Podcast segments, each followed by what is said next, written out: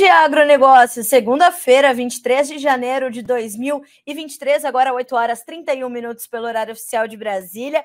Sejam bem-vindos à nossa abertura de mercado aqui pelo Notícias Agrícolas, ao vivo em todas as nossas redes sociais, YouTube, Instagram, Facebook e também ao vivo, claro, pelo nosso noticiasagrícolas.com.br, a nossa abertura de mercado que chega para te dar início também a esta nova semana com informações que vão te ajudar a tomar decisões, as notícias mais importantes e relevantes desse dia, desta manhã de segunda-feira. Então sejam todos bem-vindos. Vamos juntos por aqui ver os preços, as manchetes e, claro, responder as perguntas de vocês, responder aos questionamentos, às dúvidas e também Tragam para nós as críticas, as sugestões sobre quais mercados vocês querem e precisam saber mais. E a gente vai colocando, encaixando tudo aqui na nossa programação ao vivo deste início de semana. Nós começamos te lembrando que o Bom de Agronegócio tem o apoio da Cochupé, a maior cooperativa de cafeicultores do mundo, e que nos bastidores a Letícia Guimarães cuida de tudo para que juntos a nossa interatividade possa estar garantida. Então, a partir de agora, linhas de comunicação abertas para vocês para que vocês tragam as suas perguntas, tragam aqui as suas, a sua participação, que nós queremos saber até onde chegam as informações do Bom Dia Agronegócio, então mande para nós também uh, nome e de onde você está falando, sua cidade, seu estado, que a gente quer saber, tá certo? Vamos começar, como a gente sempre faz, fazendo aquele retrato inicial do mercado. Então, a gente vai checar os preços nas bolsas internacionais, onde já estão funcionando desde a madrugada, desde a noite de ontem, a depender da bolsa. Te lembro também que é feriado na China, então nessa semana não teremos os fechamentos na bolsa de Dalian, mercado futuro chinês. É feriado do Ano Novo Lunar. É uma das nossas manchetes já já a gente vai falar sobre isso aqui também no Bom Dia Agronegócio.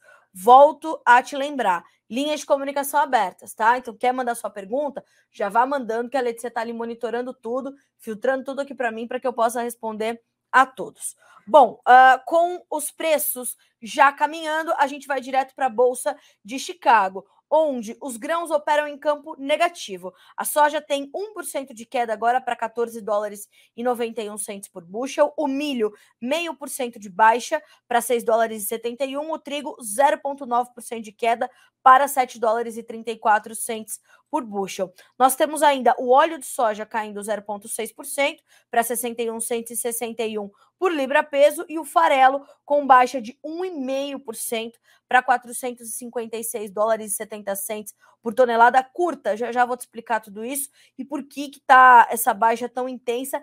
Choveu na Argentina. Vou te dar esse pequeno spoiler aí das nossas manchetes. Choveu na Argentina, tá? Então por isso que a gente tem esse, esse mercado do complexo soja no vermelho nessa segunda-feira. Bolsa de Nova York. O café sobe meio por cento agora para 1 dólar e 55 mais 50 por libra peso. O açúcar, 19 centos mais 87 por libra, uma alta de 0,8%, que era quase 1%, um pouquinho mais cedo, a hora que eu comecei a destacar aqui uh, o, o, as né, separar as manchetes do Bom Dia Agro, 1% de alta, e a gente vai também destacar hoje o mercado do açúcar. O algodão tem alta, perdão, queda de 0,3% para 86, 86 centavos de dólar e 43. Lembrando que na última sexta-feira, como sai toda sexta-feira pela Agriinvest Commodities, o panorama brasileiro do algodão, né, o panorama semanal deste mercado, não traz informações só sobre o Brasil, mas sobre o mercado global. Vale a pena você checar. Nós, nós trouxemos essa, essa, esse material na sexta. Olha só, uh, menu notícias, menu notícias, algodão, e vai procurar por esse último conteúdo da sexta-feira passada, tá bem? Temos aqui já algumas informações uh, e algumas perguntas sobre o mercado de milho, sobre o mercado de soja, a gente vai falar sobre ambos, tá? Uh, vá mandando aqui as suas perguntas, que a Letícia está cuidando de recebê-las todas, e a gente já, chega na, nas respostas, tá certo? Falamos então da soft commodities, café em alta, açúcar em alta, algodão recuando, petróleo. Petróleo tem novo dia de alta, o WTI sobe 0,7% para 82 dólares e 21 centos por barril, enquanto o Brent tem alta de 0,8% para 88 dólares e 32 centos por barril.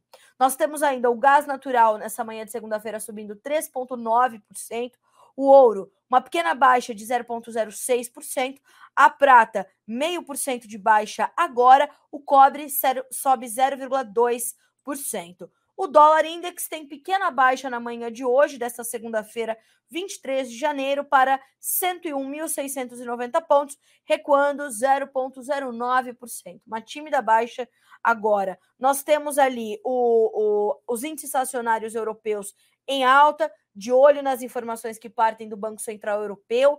Nós temos também os índices americanos ali testando um campo quase que misto, baixa para alguns, alta para outros, mas é, em linhas gerais nós temos aí um dia mais positivo e de um pouco menos de aversão ao risco nesta manhã de segunda-feira, neste início de semana. E aí a gente vai direto para aquele retrato que traz o Eduardo Vanin. Aliás, eu sugiro que vocês acompanhem o blog da Agriinvest, go.agriinvest.com www.agr.br. Carla, por que, que todos os dias você traz as informações de lá? Porque, número um, né, enquanto mensageira, não sou analista de mercado, sou só uma quase que uma comentarista, né? Eu trago aqui as informações já debulhadas para vocês, para que vocês possam digerir de forma mais fácil e, claro, filtrar aquilo que é mais importante para o teu negócio, certo? Mais do que isso, a gente vai tentar fazer essa edição, né? Essa, essa seleção de informações daquilo que é mais importante até esse momento. E aí a nossa informação vai continuando e a Agriinvest é uma referência importantíssima para nós e para o mercado. Então vale a pena você ficar ligado também neste blog da Agriinvest, são insights de quem vive o mercado, tá bem? Bom, vamos lá. Uh, vamos fazer o seguinte: vamos começar então a trazer essa, esse retrato do Eduardo Vanin Bolsas estáveis, petróleo em alta, acima de 81 dólares por barril no WTI. A Agência Internacional de Energia lá dos Estados Unidos fala em balanço mais apertado esse ano com a retomada da China. Já já a gente vai trazer mais informações do mercado do petróleo. A Europa continua desviando sua demanda de petróleo e diesel da Rússia para os Estados Unidos. Na China, o regulador do sistema de energia está pedindo aumento da queima de carvão. Parece que a economia já está se acelerando o Congresso americano vai decidir sobre o teto de endividamento, o que, o que em teoria é baixista para o dólar e altista para o ouro. Argentina e Brasil falando em moeda comum. Aí vem, né, toda a espirituosidade de Eduardo Vanin que diz, ó, me lembro da música do Chão Carreira e Pardinho, trabalhar para pobre é pedir esmola para dois. É mais ou menos por aí. E a gente vai falar já já sobre essa visita de Lula à Argentina, a primeira agenda internacional do presidente. E aí vamos entender, né? Hoje eu ouvi uma análise de manhã assim: a nossa, a nossa relação com a Argentina continuou nos últimos quatro anos, mas estava subvalorizada. Como é que dava para supervalorizar uma relação com a Argentina? Né? Então a gente vai buscar esse entendimento ao longo aqui da nossa edição desta dessa segunda-feira do Bom Dia Agronegócio. Mas difícil pensar, né, em como nós poderíamos ter otimizado, enquanto a própria Argentina está de olhos vendados para os seus problemas, mergulhada numa crise política e financeira. Então a gente precisa entender como é que a gente vai fazer isso e a gente vai junto tentar trazer esse entendimento aqui no nosso Bom Dia Agronegócio dessa segunda-feira, combinado? Vamos aos nossos destaques, portanto, vamos às nossas manchetes desta segunda-feira. A primeira delas é o mercado do petróleo. É o mercado do petróleo que vai, inclusive, ajudar a direcionar ali né, as outras commodities, vai dar um entendimento para nós, pelo menos parcialmente, de como é que a economia global está se comportando. Isso é determinante. E hoje o mercado do petróleo volta a subir tanto para o WTI quanto para o petróleo Brent. E eu te lembro que o Brent, não se esqueça, é referência para a Petrobras, referência para ou referência do quadro global de oferta e demanda. Então, olhar para o Brent é ainda mais importante do que olhar para o WTI, que também é importante, né? Mas o que, que motiva, né? Essa, essa continua motivando essa condição de altas do petróleo. Ainda é uma expectativa de uma demanda melhor.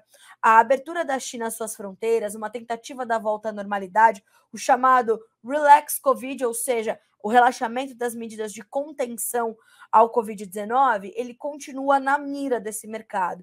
E a gente tem essa sensação de que o mercado tem essa sensação de que a demanda possa ser restabelecida, vai puxar outras economias, teremos esse aumento do consumo de petróleo, o que dá espaço para essa contínua alta dos preços. Claro que o mercado vai passar por ajustes, claro que o mercado vai passar por revisões, mas até este momento o que nós temos é essa, essa, esse, como eu sempre uso essa expressão, esse pano de fundo, porque os atores principais ali, de fato, eles podem mudar, eles podem se alterar, mas o, o plano de fundo, né, o que traz essa, essa consequência para as altas, ainda é esse cenário onde o mercado está inserido, de uma possibilidade de melhor demanda, de uma China mais ativa, de uma China puxando outros motores da economia, mas a gente não pode esquecer que as autoridades globais ali, como a própria diretora-chefe do FMI, a Cristalina Georgieva, já disse que 2023 será de fato um ano desafiador para a economia global. Não vai ser fácil, né, uh, sair do fundo do poço, mas que deverá ser o ano onde a economia mundial vai de fato pegar esse, esse pequeno impulso dessa mola que está lá no fundo do poço para sair de lá, né? Talvez continue no poço, mas não no fundo dele. Então, isso é importantíssimo para o nosso entendimento das demais commodities. Aí a gente parte para um, uma informação é, importante sobre essa questão chinesa, que é o feriado do Ano Novo Lunar. Eu vou aqui fugir um pouquinho do meu, do meu roteiro e já trocar para esse destaque. A China no feriado do Ano Novo Lunar. Né? É, eu ia falar um pouquinho do mercado da soja, mas vou puxar esse gancho, já que a gente está falando do petróleo, Vamos então tratar dessa, desse feriado e dos, das primeiras informações que nós temos, inclusive, sobre este feriado, que é o mais importante né, e o mais longo para os chineses. Então, uh, pessoal, vão mandando as suas perguntas aqui, tá certo? E então, logo eu, eu for terminando aqui a, a, a, as considerações sobre esses destaques dessa segunda-feira, eu vou trazendo as respostas para vocês, tá bem? Então, vou pedir até para o Matheus trocar aqui a nossa tela de destaque para a gente falar sobre a China. Bom, são sete dias de feriado, ou seja, vamos até o final do mês com a China no seu feriado do Ano Novo Lunar. São sete dias onde realmente são festividades. O mercado fica parado, as, a gente não deve ter né, notícias de novas compras, de é, é, a China voltando a fazer essa.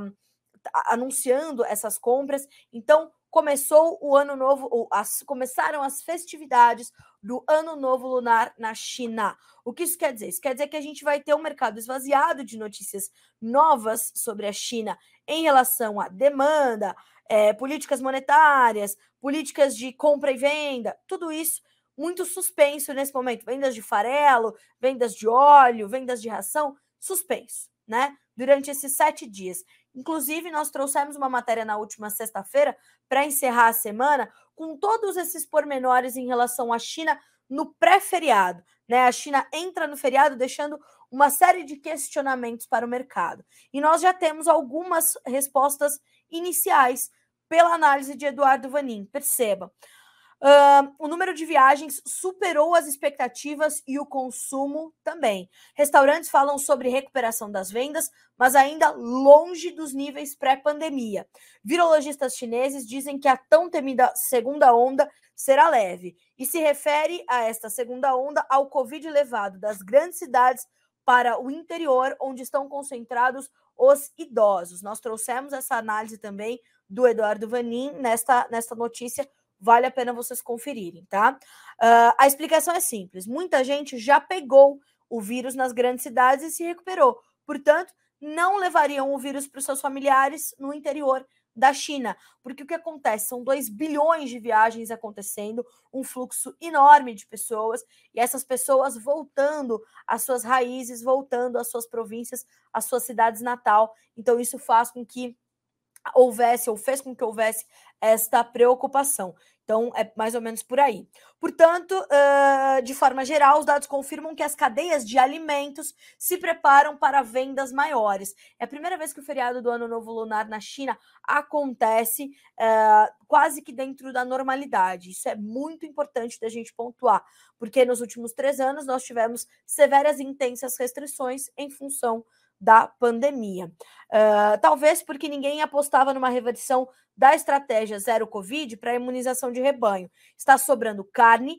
e parece que o governo chinês está preparando mais câmaras frias na tentativa de enxugar o mercado de carne suína, que mais uma vez passa por preços baixos, margens apertadas, dificuldade para o suinocultor. No entanto, o momento não é bom. O pico da demanda passa com a entrada da primavera. Por enquanto, a margem do suinocultor está afundando e as vendas do farelo também. Percebam que esse é um ponto determinante para a gente entender as, o mercado de commodities agrícolas a partir dessa situação. Como é que vai ser a demanda dos chineses pós-feriado do Ano Novo Lunar? É esse questionamento que o mercado tem se feito e vai se fazer durante toda essa semana, que vai ter, perdão, que vai ter essa, esse esvaziamento das notícias novas sobre o consumo chinês durante este período do feriado, tá? É ano do coelho lá para os chineses, né?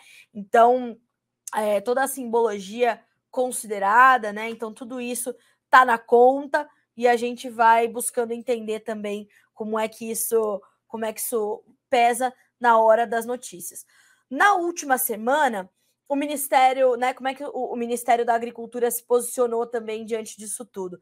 Na última semana, trouxe em seu site um balanço sobre a suinocultura chinesa, a sojicultura chinesa, melhor dizendo, indicando que, pela primeira vez na história, a safra de soja dos chineses ultrapassou 20 milhões de toneladas, tivemos um aumento considerável da área uh, plantada com soja, tivemos um aumento da autossuficiência é, em óleo de cozinha pelos chineses, e isso tudo é uma faz parte de uma política que os chineses têm construído para aumentar, não vão conseguir a totalidade, mas para aumentar essa, a sua autossuficiência em soja, uma vez que importam 85% daquilo que utilizam.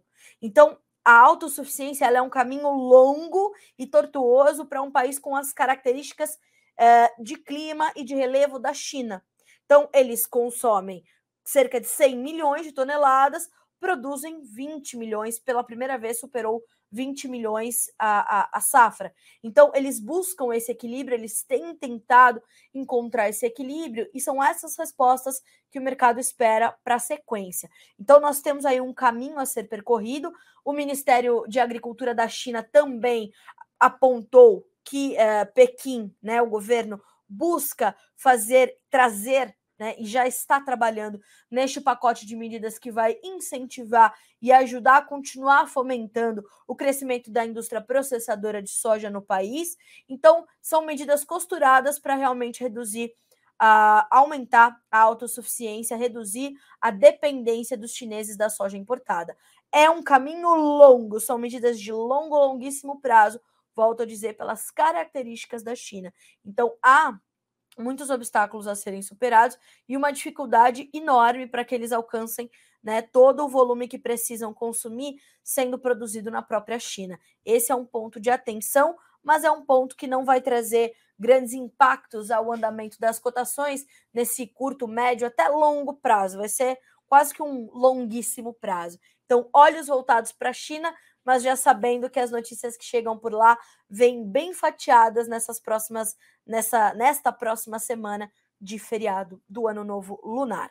Bom, falando sobre soja, a gente, claro, tem que trazer também as informações da Argentina. Antes da gente falar do mercado, eu vou falar da questão climática, porque choveu na Argentina neste final de semana, como estava previsto, a partir da sexta da, da sexta-feira, né?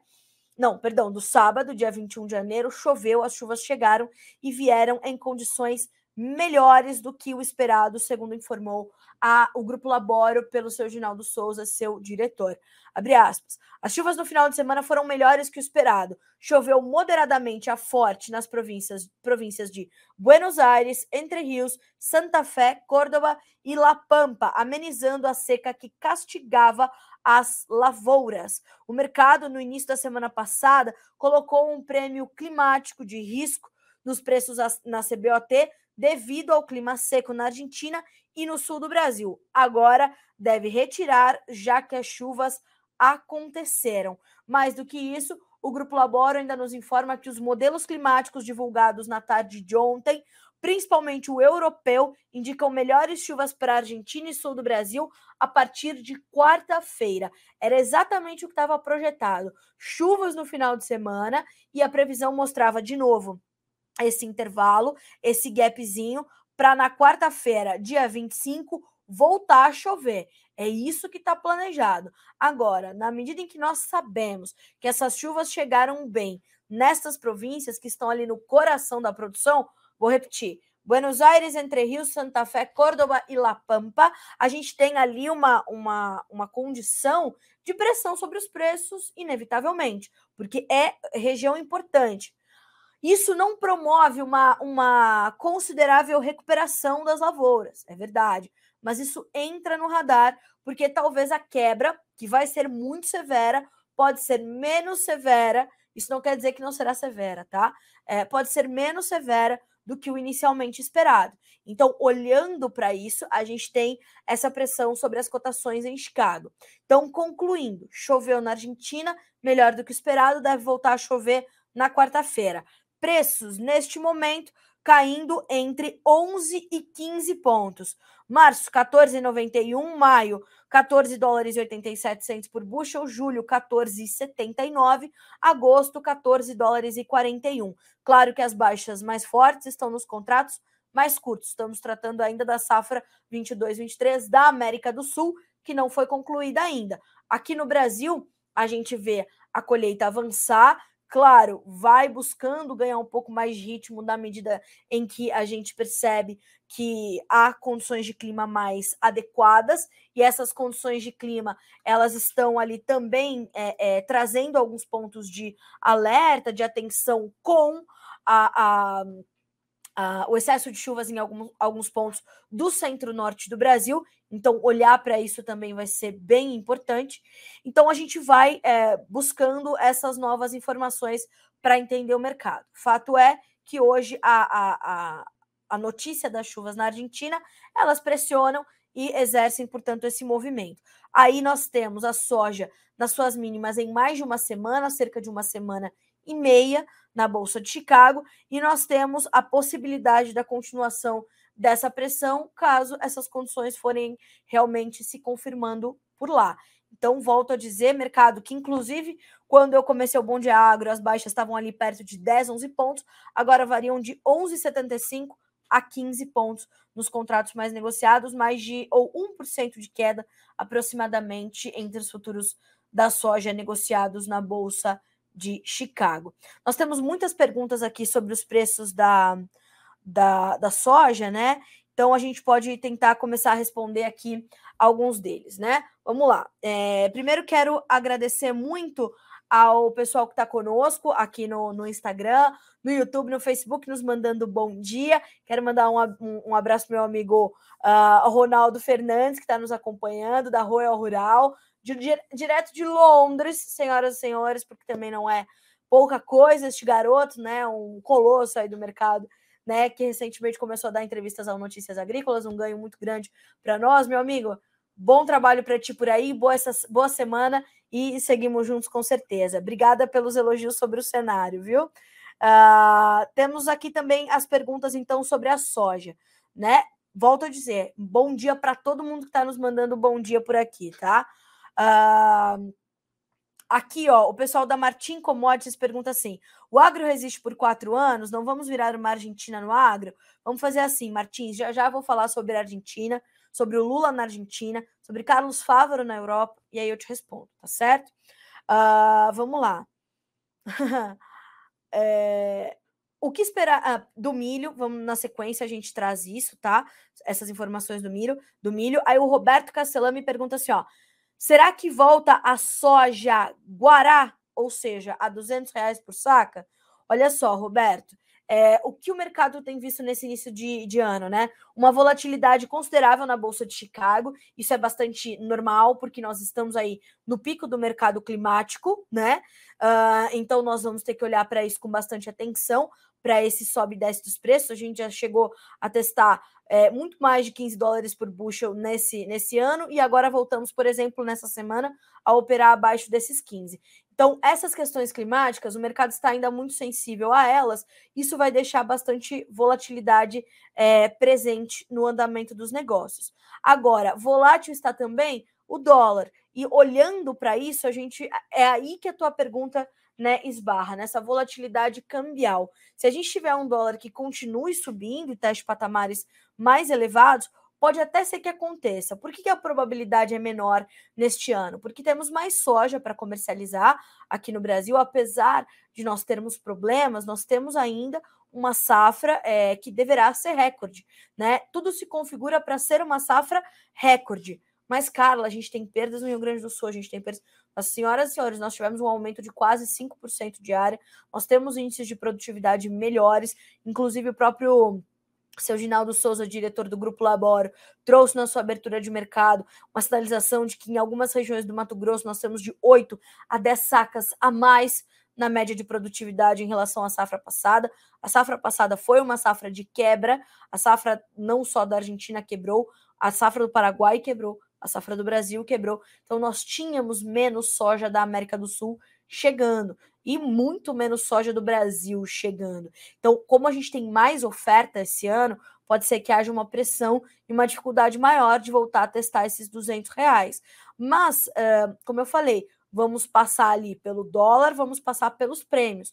Os prêmios, apesar de nós termos uma safra recorde a caminho e que começa a chegar efetivamente ao mercado, ela também já sente uma uma, esse, esses prêmios sentem um suporte, encontram uma sustentação e seguem positivos, porque a nossa demanda é forte, porque devemos ocupar naturalmente uma janela deixada pela Argentina nos derivados, o que faz com que a nossa demanda interna também seja forte. Quem vai pagar mais, quem vai garantir essa soja, né? Argentina, é, é, indústria, processadora interna ou exportação. Então, tudo isso está na conta. Então, difícil a gente responder isso agora né? Mas que há espaço para isso, eu acho, acho que é menos provável, porque nós temos custos logísticos que deverão ser um pouco maiores, nós temos essa questão da volatilidade, temos uma oferta recorde chegando, então acho que é, é ficar de olho. Isso não quer dizer que você tem que ficar sentado esperando, né? Ah, não, vou assistir o mercado. Não, não dá para assistir o mercado. O produtor tem que participar. Como? Fazendo o seu hedge, buscando as suas proteções financeiras, fazendo o seu mercado de opções, olhar qual é o melhor modelo de operação para o seu negócio, para a sua gestão. O, Roy, o Ronaldo, por exemplo, aqui da Royal Rural, é um exemplo desse profissional que te sinaliza essa, essas estratégias. A Agriinvest, a Pátria Agronegócios, a Terra Agronegócios, o Vlamir Brandalize da Brandalize Consult, o seu Ginaldo da Labor. Então, a gente tem aqui ó, inúmeras opções para que vocês participem do mercado. É ter um profissional de confiança do teu lado, sucesso. Isso não vale só para soja, milho, café, trigo, né? Aquilo que você for comercializar. É importante ter estratégia para passar por esses momentos do mercado. Bom, vamos seguir aqui com as nossas perguntas. Uh, quero agradecer os, os, as novas mensagens de bom dia que estamos recebendo por aqui. Uh, o, a, Helena Luvisoto me perguntando sobre os preços da soja. Imagino que eu já tenha conseguido responder, é, mesmo que parcialmente para você, né? Obrigada. Uh, quando vamos ter chuvas em São Borja, Rio Grande do Sul, marca chuva e só garoa. Infelizmente, essa é a condição mesmo. A gente tem agropecuária uh, Noro. Nós temos a sinalização de algumas chuvas podendo chegar a partir de quarta-feira. Serão grandes chuvas que vão promover uma super recuperação da, da, da, condição aí no Rio Grande do Sul? Infelizmente, não. Já já a gente vai aprofundar um pouquinho mais essas informações sobre a agricultura gaúcha, tá bem? Bom, seguindo aqui com os nossos com os nossos hum, ah, sim, ó. O Demétrio Santos, me, per me perdoe, viu, Demétrio? Quase que passei sem te responder. Carla, no ano passado, no feriado chinês, a soja também caiu.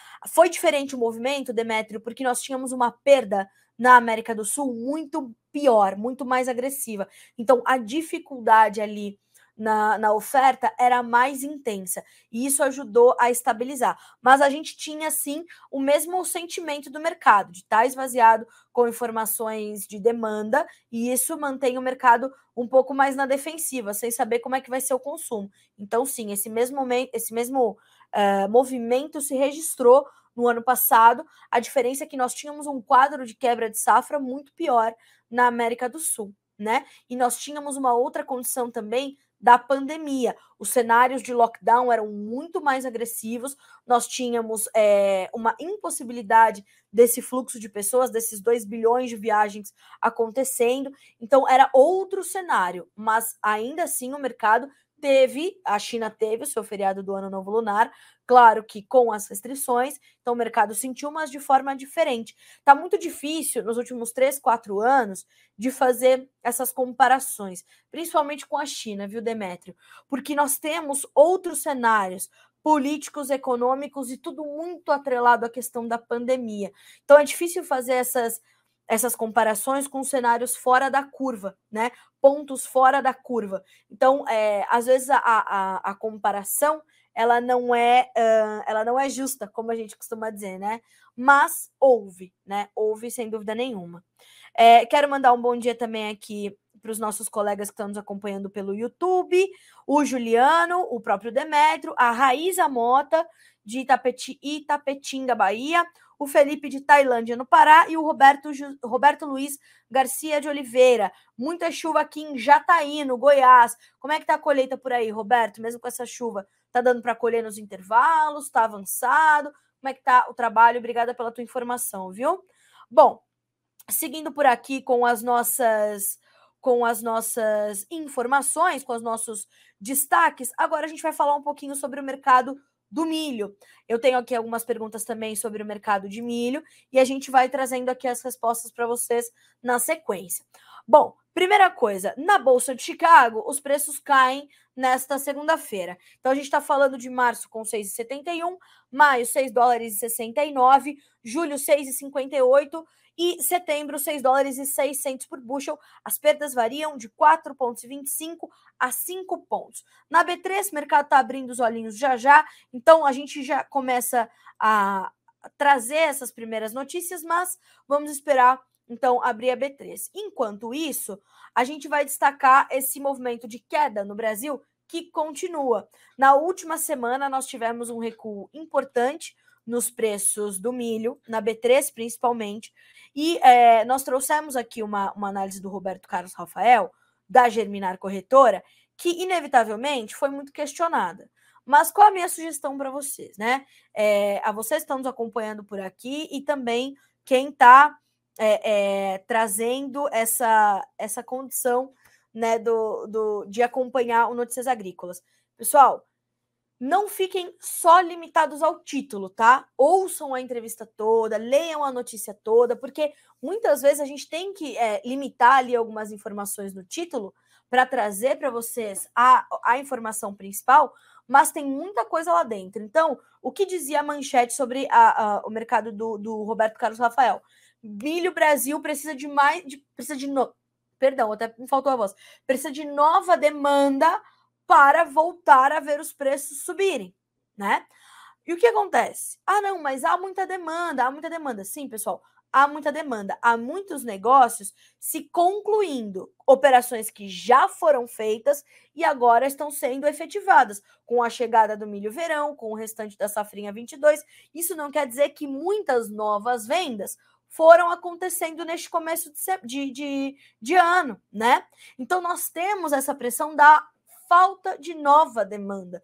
Tanto que o Vlamir Brandalize, consultor da Brandalize Consulting, vem pontuando isso diariamente no Tempo e Dinheiro, programa do João Batista Olive, meio-dia e 30 todos os dias, e também em seus boletins diários, falando sobre essa demanda um pouco mais contida, principalmente internamente pelas nossas indústrias. As nossas indústrias voltaram a estar mais compradoras recentemente.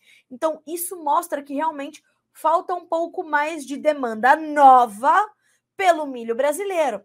Na exportação, estamos claramente evoluindo super bem. Os primeiros números são excelentes, mas foram vendas já feitas antes, né? Esses números, eles refletem os embarques, ou seja, aquilo que já foi vendido e começa a sair do país. E volto a dizer, nós estávamos com os nossos negócios aqui mais contidos. Por isso, a nota do CPEA desta segunda-feira aponta justamente para isso, ó. Milho, preços seguem em queda no Brasil. As cotações do milho seguem recuando na maior parte das regiões brasileiras, acompanhadas pelo CPEA. Nem mesmo os bons volumes exportados e as altas nos preços externos e nos portos foram suficientes para sustentar os valores. A baixa é resultado do menor interesse de compradores domésticos, certo? Nas aquisições de curto prazo, além da necessidade de alguns vendedores de negociar para liberar espaço nos armazéns para receber o milho verão e principalmente a soja, que começa a intensificar sua colheita. Então, esse é o ponto, tá? Uma nova demanda. A entrevista do Roberto Carlos Rafael é excelente, foi excelente, como todas as vezes é. Eu sugiro que vocês ouçam ela na íntegra, tá? Ela tem ainda validade, apesar de ter acontecido na sexta-feira, mas ainda tá? É, é, é, é importante para você entender o contexto geral. Isso é determinante, tá? Para você poder fazer o seu julgamento e a tua própria análise do mercado, principalmente para saber, né, se é momento ou não para ti para negociar, certo? Então, atenção. E no recado de Vladimir Brandalize sobre a semana que entra, começando hoje, negócios atrelados a novos embarques de porto, indústria de ração, serão mais presentes. O mercado de milho nessa nova semana e agora indo para o final de janeiro, que se aproxima, vamos ter mais pressão de compra do setor industrial de ração, que está com estoques baixos e busca se abastecer com o grão da safra de verão que está chegando e deve aumentar a oferta nos próximos dias. Se o dólar mantiver a pressão que veio no final da semana, poderemos ter novas negociações nas exportações que podem abrir oportunidades para fechamentos do grão livre e também para o grão do segundo semestre, que deve ser muito procurado pelos exportadores. Safrinha 23. Os produtores apontam que vão colher e vão plantar essa semana. Ou seja, tem safra de verão que deve aumentar o movimento de colheita e tem safrinha devendo ganhar ritmo de plantio no Paraná e no Centro-Oeste, nos diz Vlamir Brandalize. Continuará lento de negócios nas importações, porque o milho nacional, ainda bem, está mais vantajoso para as indústrias de ração, que deverão vir fortes nas negociações para entrega no balcão a fixar e assim, sem necessidade de grandes volumes de caixa para pagar o milho que vai chegar nestes próximos dias e bons volumes de negócios, portanto, são esperados. Nos orienta e nos sinaliza Vlamir Brandalize, consultor da Brandalize Consulting, nesta segunda-feira, 23 de janeiro. Agora, 9 horas e 8 minutos pelo horário oficial de Brasília. Esta é a nossa abertura de mercado aqui do Notícias Agrícolas. Em todas as redes sociais estamos ao vivo. Estamos ao vivo também no nosso site noticiasagricolas.com.br, te trazendo as principais informações do dia para que vocês sejam os produtores rurais mais bem informados do Brasil, senhoras e senhores. E aí, vamos ver se já temos as primeiras negociações na B3. Ainda não. O dólar abriu em baixa, R$ 5,21, 0,05% de queda. Uh, vamos daqui checar as nossas perguntas sobre o mercado de milho, aí a gente consegue trazer uh, as nossas, as nossas, a continuidade das nossas manchetes. O Ediv, Edivan, Edivande, Edivan Deutschner. Edivan Deutschner. Uh, o que esperar do milho? Preços, exportações, volume disponível, estoques? Pois é, Edivan, nós temos aqui é, estoques controlados ou ajustados ou né, é, não são estoques abundantes, porque exportamos muito em 2022, exportações recordes, os negócios internos também fluíram bem. Nós temos uma demanda interna interessante para acontecer a partir de agora, principalmente das indústrias de etanol de milho, na medida em que nós tivermos ali nós temos a desoneração dos biocombustíveis, isso favorece o etanol de milho, as indústrias de alimentação animal também deverão estar mais presentes e as exportações continuam desempenhando muito bem e vamos, deveremos exportar um volume recorde novamente de milho para 2023, segundo os analistas e consultores de mercado. O que a gente precisa entender agora? Que a gente vai ver esse equilíbrio acontecer, esse equilíbrio para a formação de preços, portos, exportação e mercado interno, deverá ser mais um ano de preços balizados pela exportação, né? E veremos o que teremos na safrinha 23, porque é bastante importante a gente monitorar esse entendimento. essa chegada né, desse, desse período de plantio deixa o mercado futuro também um pouco mais é, na defensiva, tentando entender também qual será o volume que nós teremos em alguns meses, mas a gente deve ter uma semana um pouco melhor de negócios, segundo nos explica então Vlamir Brandalize. É entender como fica esse equilíbrio entre mercado interno e mercado externo. Né? Tem milho para abastecer todo mundo, tem milho para garantir todo mundo. Olhar para o milho lá fora vai ser importante. Já já a gente começa a receber aquela enxurrada de informações sobre a nova safra norte-americana, que também é um ponto importante. Então a gente vai é, equilibrando tudo isso e tentando é, justamente trazer esse monitoramento né, de para onde vão as, as, as informações para nos ajudarem a pautar portanto, todo este quadro do mercado de milho. Mas o recado para esta semana é a possibilidade de uma, de uma semana melhor de negócios, tá certo? Uh, deixa eu ver se temos mais perguntas aqui sobre o mercado de milho. Temos perguntas também sobre o mercado de feijão, né? Já já a gente chega lá também. Temos uma pergunta aqui do Anderson, uh, Anderson Milkvesk. Petróleo, 82 dólares. Custo muito elevado para os insumos. Qual o preço esperado da soja em relação ao petróleo para cobrir os custos do agricultor? Olha, Anderson, vai depender, meu amigo, da onde você está, da região onde você planta, do tamanho da tua área, para entender qual é o impacto disso. Claro que o petróleo subindo eleva os preços do óleo diesel e isso aumenta os teus custos de produção.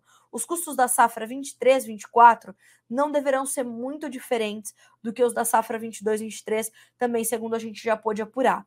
Tanto que os primeiros negócios com a safra 23, 24 já estão acontecendo, né? E neste ínterim já estão acontecendo, isso está sendo pontuado, claro, essa essa condição, né, do, do mercado entender como fica o impacto disso para os custos de produção. Então, perdão, olhar para isso também será importante. Né? A gente não consegue fazer, é, dizer com exatidão, porque vai depender, como eu falei, da onde você está, da tua despesa logística, da tua gestão, do, dessa condição todas, né, dos custos de produção. Então é difícil a gente dizer, não, vai ser tantos por cento ou vai ser tantos reais por hectare. Difícil dizer, porque né, pelas, pelas inúmeras particularidades que cada região tem, que cada produtor tem, tá? Mas que realmente é, traz essa, essa condição, sem dúvida nenhuma, né? Uh, a Nara uh, Grazioli nos pergunta sobre o mercado do trigo. Olha, Nara, nós temos ali uma safra recorde chegando, né, perto de 10 milhões de toneladas. Nós temos essa volatilidade do dólar para monitorar e nós temos é, a, a, o entendimento de como é que ficarão os negócios do Brasil na exportação, para a gente ajudar a, a entender. Então, vamos ter atenção a essas variáveis, porque elas vão de fato trazer uma outra, uma outra perspectiva, né? Nós temos uma competitividade do trigo russo aumentando, nós temos o, o corredor de, de grãos ainda tirando produtos ali da Ucrânia, incluindo o trigo. Então, olhar para essa competitividade, a Argentina com problemas ali, uma perda histórica na sua última safra de trigo, e tudo isso né, deixa o mercado muito volátil. Hoje é um dia de baixa para o mercado de trigo, hoje é um dia de baixa para todos os grãos negociados em Chicago.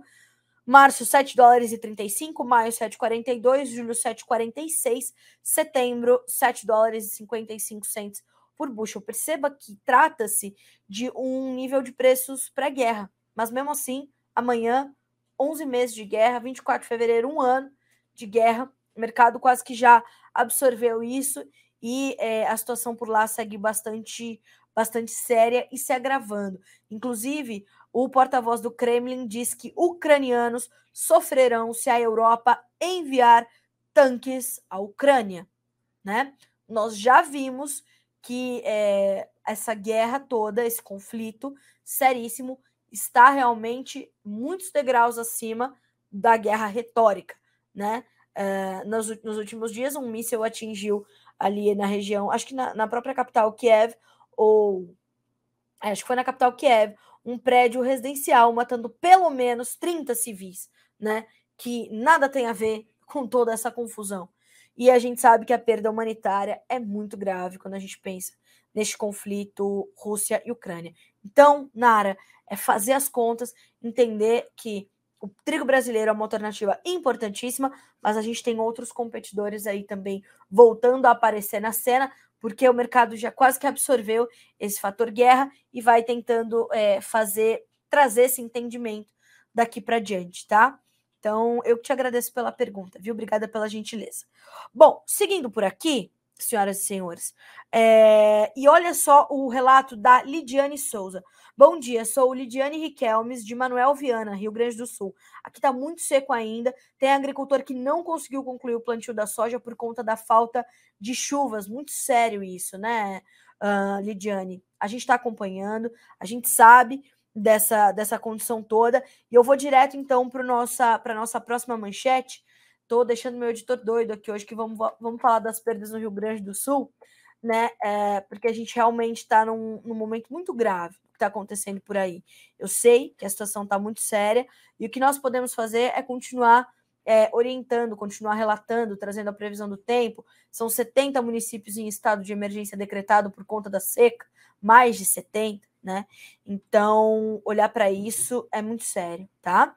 Uh, temos também, ó, em contrapartida, a Ana Cláudia Nascimento. Muita chuva em Goiás, comprometendo em parte a colheita. Vejam, né? Chove demais num lugar, chove de menos no outro. Isso, senhoras e senhores, é o Brasil continental, tá? É, é fazer agricultura num país tropical, né?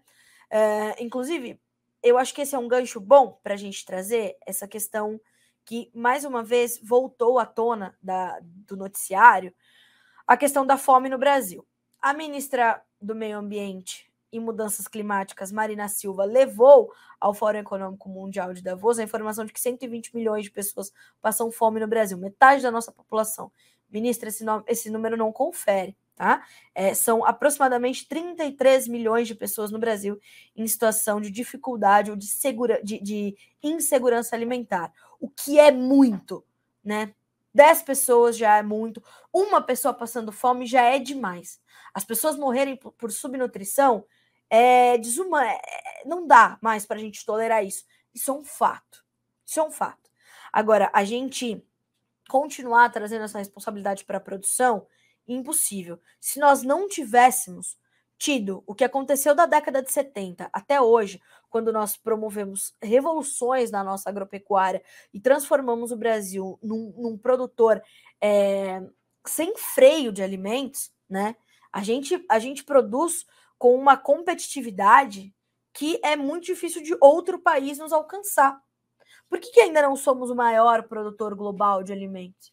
Né? Porque começamos abre aspas, tarde, fecha aspas. Só de 76 para cá que a gente começou a mudar essa revolução. Mais uma vez, reverenciamos o nome de Alisson Paulinelli e de outros grandes brasileiros que ajudaram, os fundadores da Embrapa, Dr. Roberto Rodrigues, né? A gente precisa sempre trazer esses nomes e lembrar dessas pessoas, porque assim, hoje nós só não temos mais pessoas passando fome no Brasil por conta disso. Se a gente não tivesse tido essa revolução, os preços não teriam baixado como baixaram, se estabilizaram. Carla, mas os preços subiram. Sim, eles vão subir. Eles vão subir, eles vão cair. Nós temos uma indústria a céu aberto. Os custos de produção são internacionalizados, né? Não entendam as commodities como algo ruim, né? Demonizaram as commodities, né? E na verdade elas estão ali para trazer previsibilidade ao mercado. Então, há muitos pontos ali com dificuldades. E, como eu disse, são muitas pessoas passando fome, milhões delas. E a gente tem que olhar para isso. A gente tem que olhar para isso fazendo políticas conectadas com a produção agropecuária. Né? E a gente parar de colocar sobre os ombros da produção as questões da fome. Isso é inaceitável. Né? O ministro é um outro um dos outros destaques que a gente já vai falar sobre ele, ministro Carlos Fávaro, né, da Agricultura, foi para a Europa no Fórum Mundial de Agricultura e Alimentação para falar sobre isso. Como é que o Brasil pode contribuir, né, para os sistemas alimentares do mundo? Aí Carlos Fávaro leva números mais consistentes, sem dúvida, né? Já, já a gente vai falar sobre isso, tá?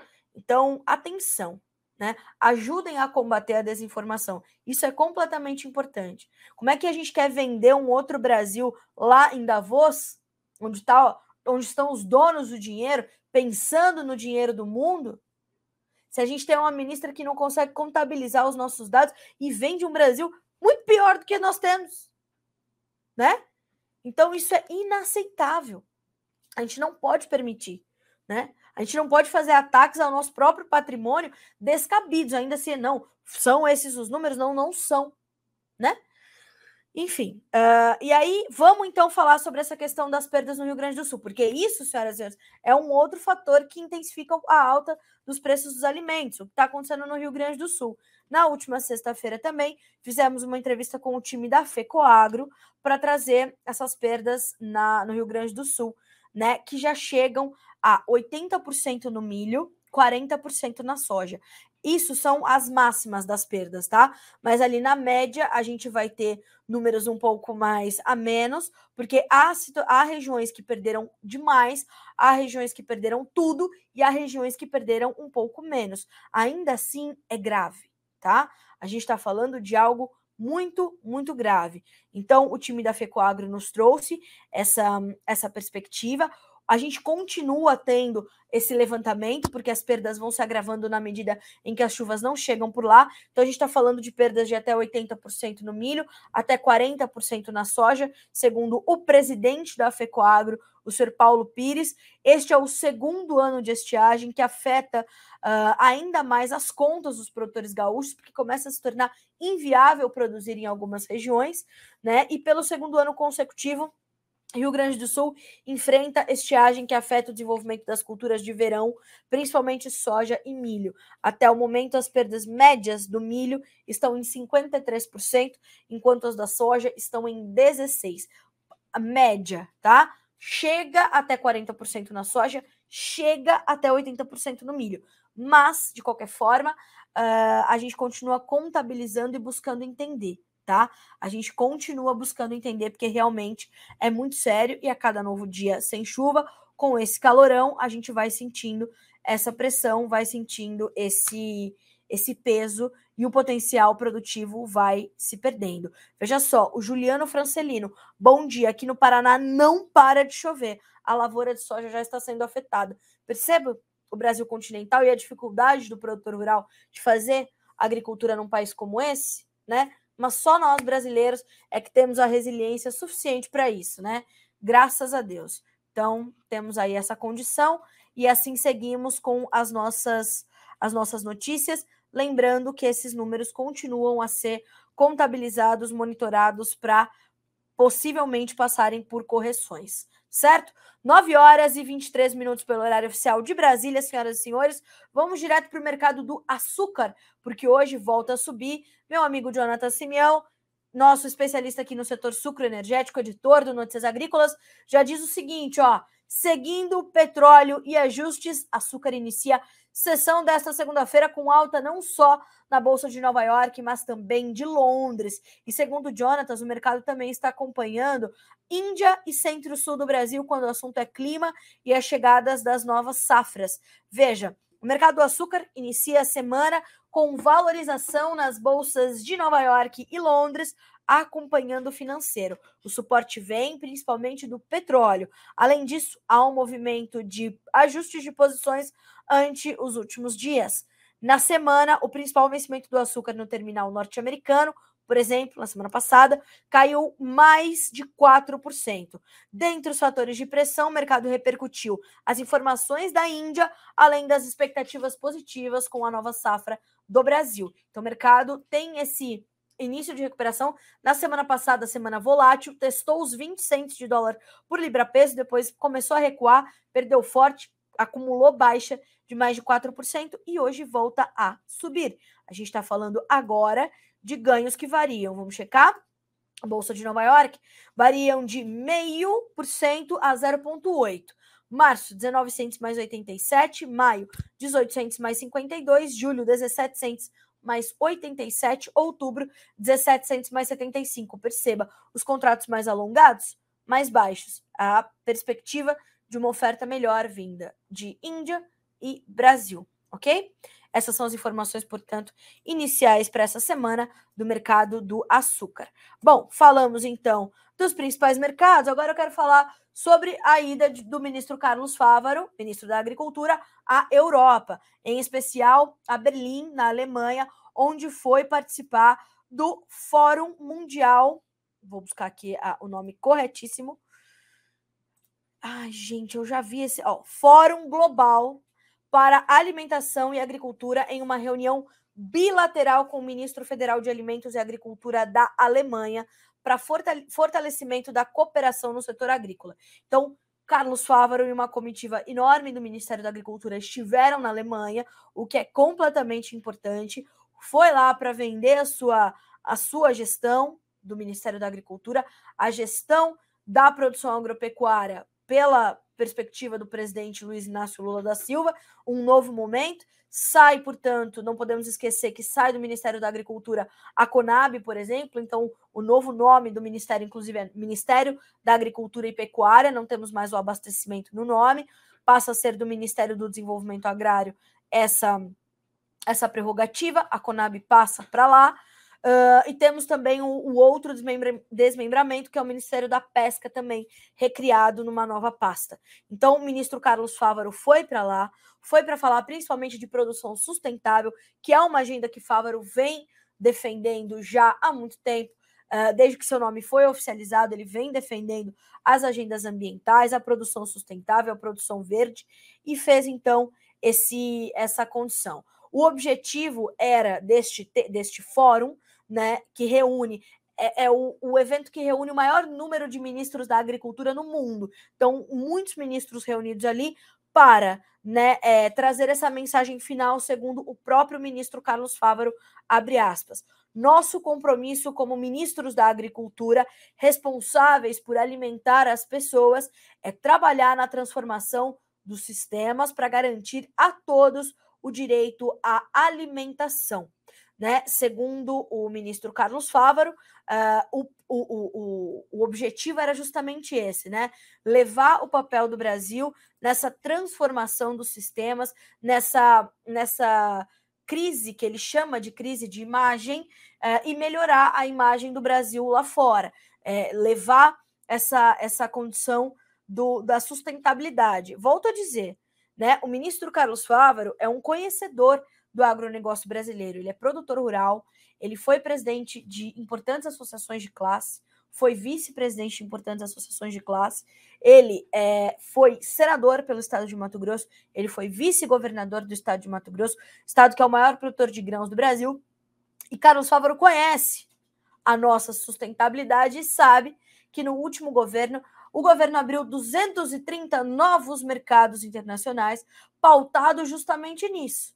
Mas Fávaro sabe também que a nossa competitividade assusta, em especial os europeus. Então, olhando para isso, a gente tem que é, conseguir equilibrar também as informações. É completamente import é importante a presença de Carlos Fávaro na Europa e neste encontro. Né? Somos a solução para o problema. A diretora da Organização Mundial do Comércio, quando esteve no Brasil, nos disse: sem o Brasil, o mundo estaria passando fome. Então, quer dizer que a gente já vem fazendo um bom trabalho. O que Fávaro precisa é reforçar o que já fazemos e garantir que continuaremos fazendo. Né? E ele diz mais: quando assumir o propósito de participar do Fórum Global para Alimentos e Agricultura na Alemanha e falar das potencialidades do desenvolvimento sustentável do Brasil para o mundo, reafirmando nosso compromisso no aumento da produção sem desmatamento e livre de carbono, o fiz ouvindo representantes do setor do nosso país. Recebi, por exemplo, o Centro das Indústrias de Curtumes do Brasil, que veio ressaltar a sustentabilidade do couro brasileiro e a importância de mostrarmos isso para o mercado. O presidente da ABCZ, Gabriel Garcia, que destacou a preocupação com o aumento sustentável da produção de carne e leite com baixa emissão de carbono e sem derrubar uma árvore. E quando falo ao mundo que estamos intensificando a nossa produção sustentável, estou falando com base nos anseios dos setores, nas necessidades, primeiro, de vivermos em um ambiente adequado, mas também das demandas do mercado, nos possibilitando gerar empregos e oportunidades para todos os brasileiros. Então, acho completamente pertinente, Fávaro, ouvir os setores para levar as boas informações ao mundo, né? Então, nessa minha primeira análise, é muito, muito é, importante e ganha o Brasil na medida em que nós temos essa condição, ouvir os produtores que, volto a dizer, garantem e vão lá apresentar ao ministro as práticas sustentáveis que já são empregadas na nossa produção agropecuária. E também espero que o ministro Fávaro, que deve falar ao Notícias Agrícolas nos próximos dias, estou aqui prometendo né, essa, essa entrevista há algumas semanas, porque de fato tenho buscado, né, junto com a minha equipe ali, é, fazer esse, esse trânsito para que ele possa é, abrir um, um espaço na agenda dele para nos ouvir e para falar à nossa audiência, que é é, quase na sua totalidade de produtores rurais, porque justamente a gente quer perguntar coisas desse tipo para o ministro. Ministro, o senhor falou do Código Florestal Brasileiro lá no fórum, né?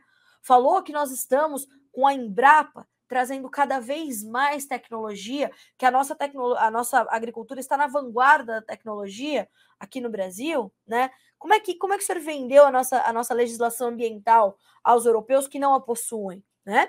Então, é, esses questionamentos que a gente quer muito fazer ao ministro Fávaro, tenho certeza que ele vai, que conseguiremos encaixar ali na agenda do ministro uma conversa com notícias agrícolas para que ele possa trazer também para a nossa audiência. Fávaro já falou a importantes veículos de comunicação. Acho importante essa, essa busca também por aproximar-se do público urbano, o, o, o, Carlos Fávaro foi ali personagem das páginas amarelas da Veja, uma, da, uma das revistas mais lidas do país, uma das mais tradicionais publicações do país, e nas páginas amarelas que tem espaço para falar, né? Então, isso é importante, essa aproximação com o público urbano, isso é determinante, isso faz parte da estratégia de comunicação, mas Fávaro uh, né, falou a outros veículos também, então a gente espera que tão logo seja possível o ministro esteja conosco para falar também sobre isso, né? Aqui para os produtores rurais e com os produtores rurais, né?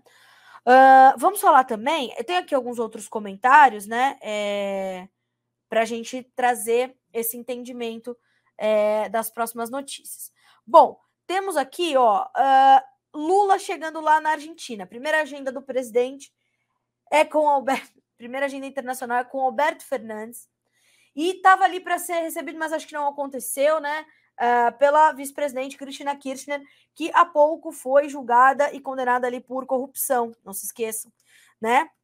Uh, a Argentina, é, é claro que é importantíssimo da gente ter um, uma, uma, é, uma relação com a Argentina, a gente está falando de uma relação histórica, de uma relação necessária, a gente está falando de economias importantes da América Latina.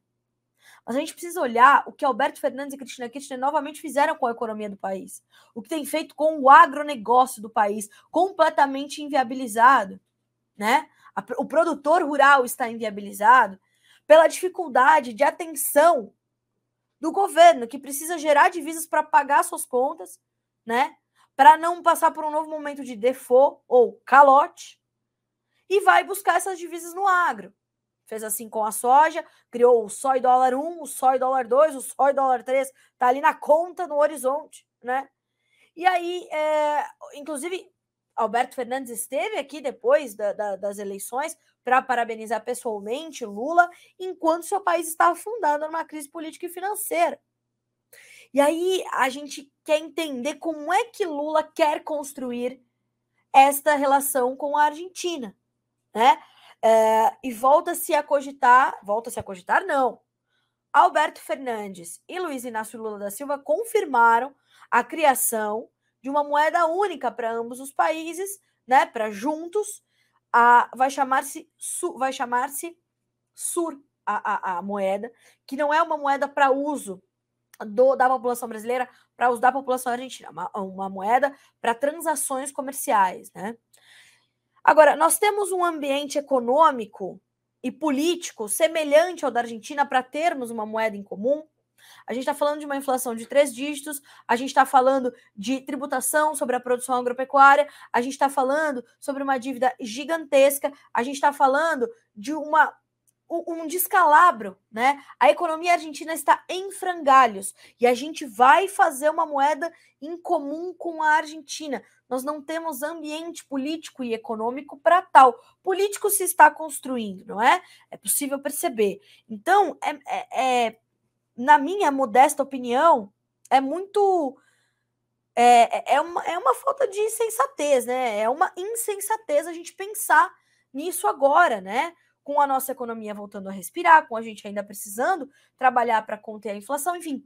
Aí a gente quer fazer uma situação como essa. Já tivemos experiências ruins ali da zona do euro, quando hoje também ouvi uma análise muito importante falando, trata-se de uma de uma condição, é, né, uma condição de, de ter a raiz do problema sempre nas questões fiscais. Quando isso aconteceu na Europa e se criou a zona do euro, até que houvesse uma é, e ainda há uma instabilidade, porque as realidades econômicas são diferentes, as tradições são diferentes, as políticas monetárias são diferentes. Para haver um consenso é dificílimo, né? E aí você traz duas economias diferentes, duas realidades diferentes, dois contextos completamente distintos, e vamos trabalhar nisso. Como? Né?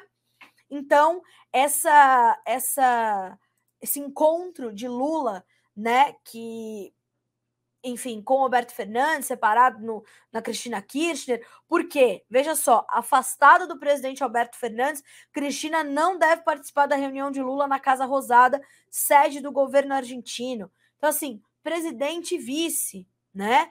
É, como, é, como é que a gente vai entender, né? E olha só, Uh, Kirchner foi presidente da Argentina de 2007 a 2015 e sempre teve um bom relacionamento com o presidente brasileiro. Du durante a prisão de Lula em Curitiba, Kirchner foi, um, foi uma das políticas da região a defender a sua liberdade. Agora, a vice-presidente também enfrenta processos judiciais em seu país. Em dezembro, foi condenada, em primeira instância, a seis anos de prisão por corrupção acusada de beneficiar um empresário de Santa Cruz, província de origem dos Kirchner, quando estava na presidência e também durante o mandato de seu marido, Nestor Kirchner, já falecido. E aí, é, hoje eu ouvi também, né? A, a, a relação do Brasil com a Argentina está subvalorizada. Como é que poderia estar supervalorizada? Vamos entender, né? Vamos buscar. E vamos lembrar que o povo argentino está sofrendo uma economia em frangalhos, vítima de um populismo sem freio dos Kirchner, novamente, né? Já conhecemos essa história de Néstor Kirchner para Cristina Kirchner, para Cristina Kirchner, vice de Alberto Fernandes, que comanda a Argentina no lugar do seu presidente né? Que também, claro, é ali filho do populismo, enfim, Alberto Fernandes. Mas preocupa-nos, preocupa-nos, tá? Uh, tá certo. Uh, aí é muito interessante, né, observar é, essas, essas, essas, esses comentários, né, sempre muito agressivos de quem não concorda conosco. É, vamos lá. Uh, Carla, bom dia. Montes Claros, Goiás. Poderia falar um pouco sobre os preços dos fertilizantes naturais? Leonardo, vamos buscar essa informação para ti, tá? Aqui não tenho as informações agora dos fertilizantes, dos preços, mas vamos buscar, tá bem? Uh, o Davi Navarro nos pergunta assim: só para entender, os chineses no feriadão deles nem consomem nada, fazem dieta e nem sequer viajam, para que o consumo caia e derrubem os mercados? Não, Davi. Eles já compraram tudo que vão consumir neste período, né? Agora, a gente não tem novas notícias. Sabe aquelas notícias assim? USDA informa a venda de tantas mil toneladas de soja para a China, a gente não deve ter esse ano. Então, não, eles não fazem dietas, aliás, eles comem muito mais, os restaurantes já, né, nesse primeiro final de semana do feriado, já apontaram que temos ali uma, um aumento né, da produção, da, da do consumo de, de, de comida na China.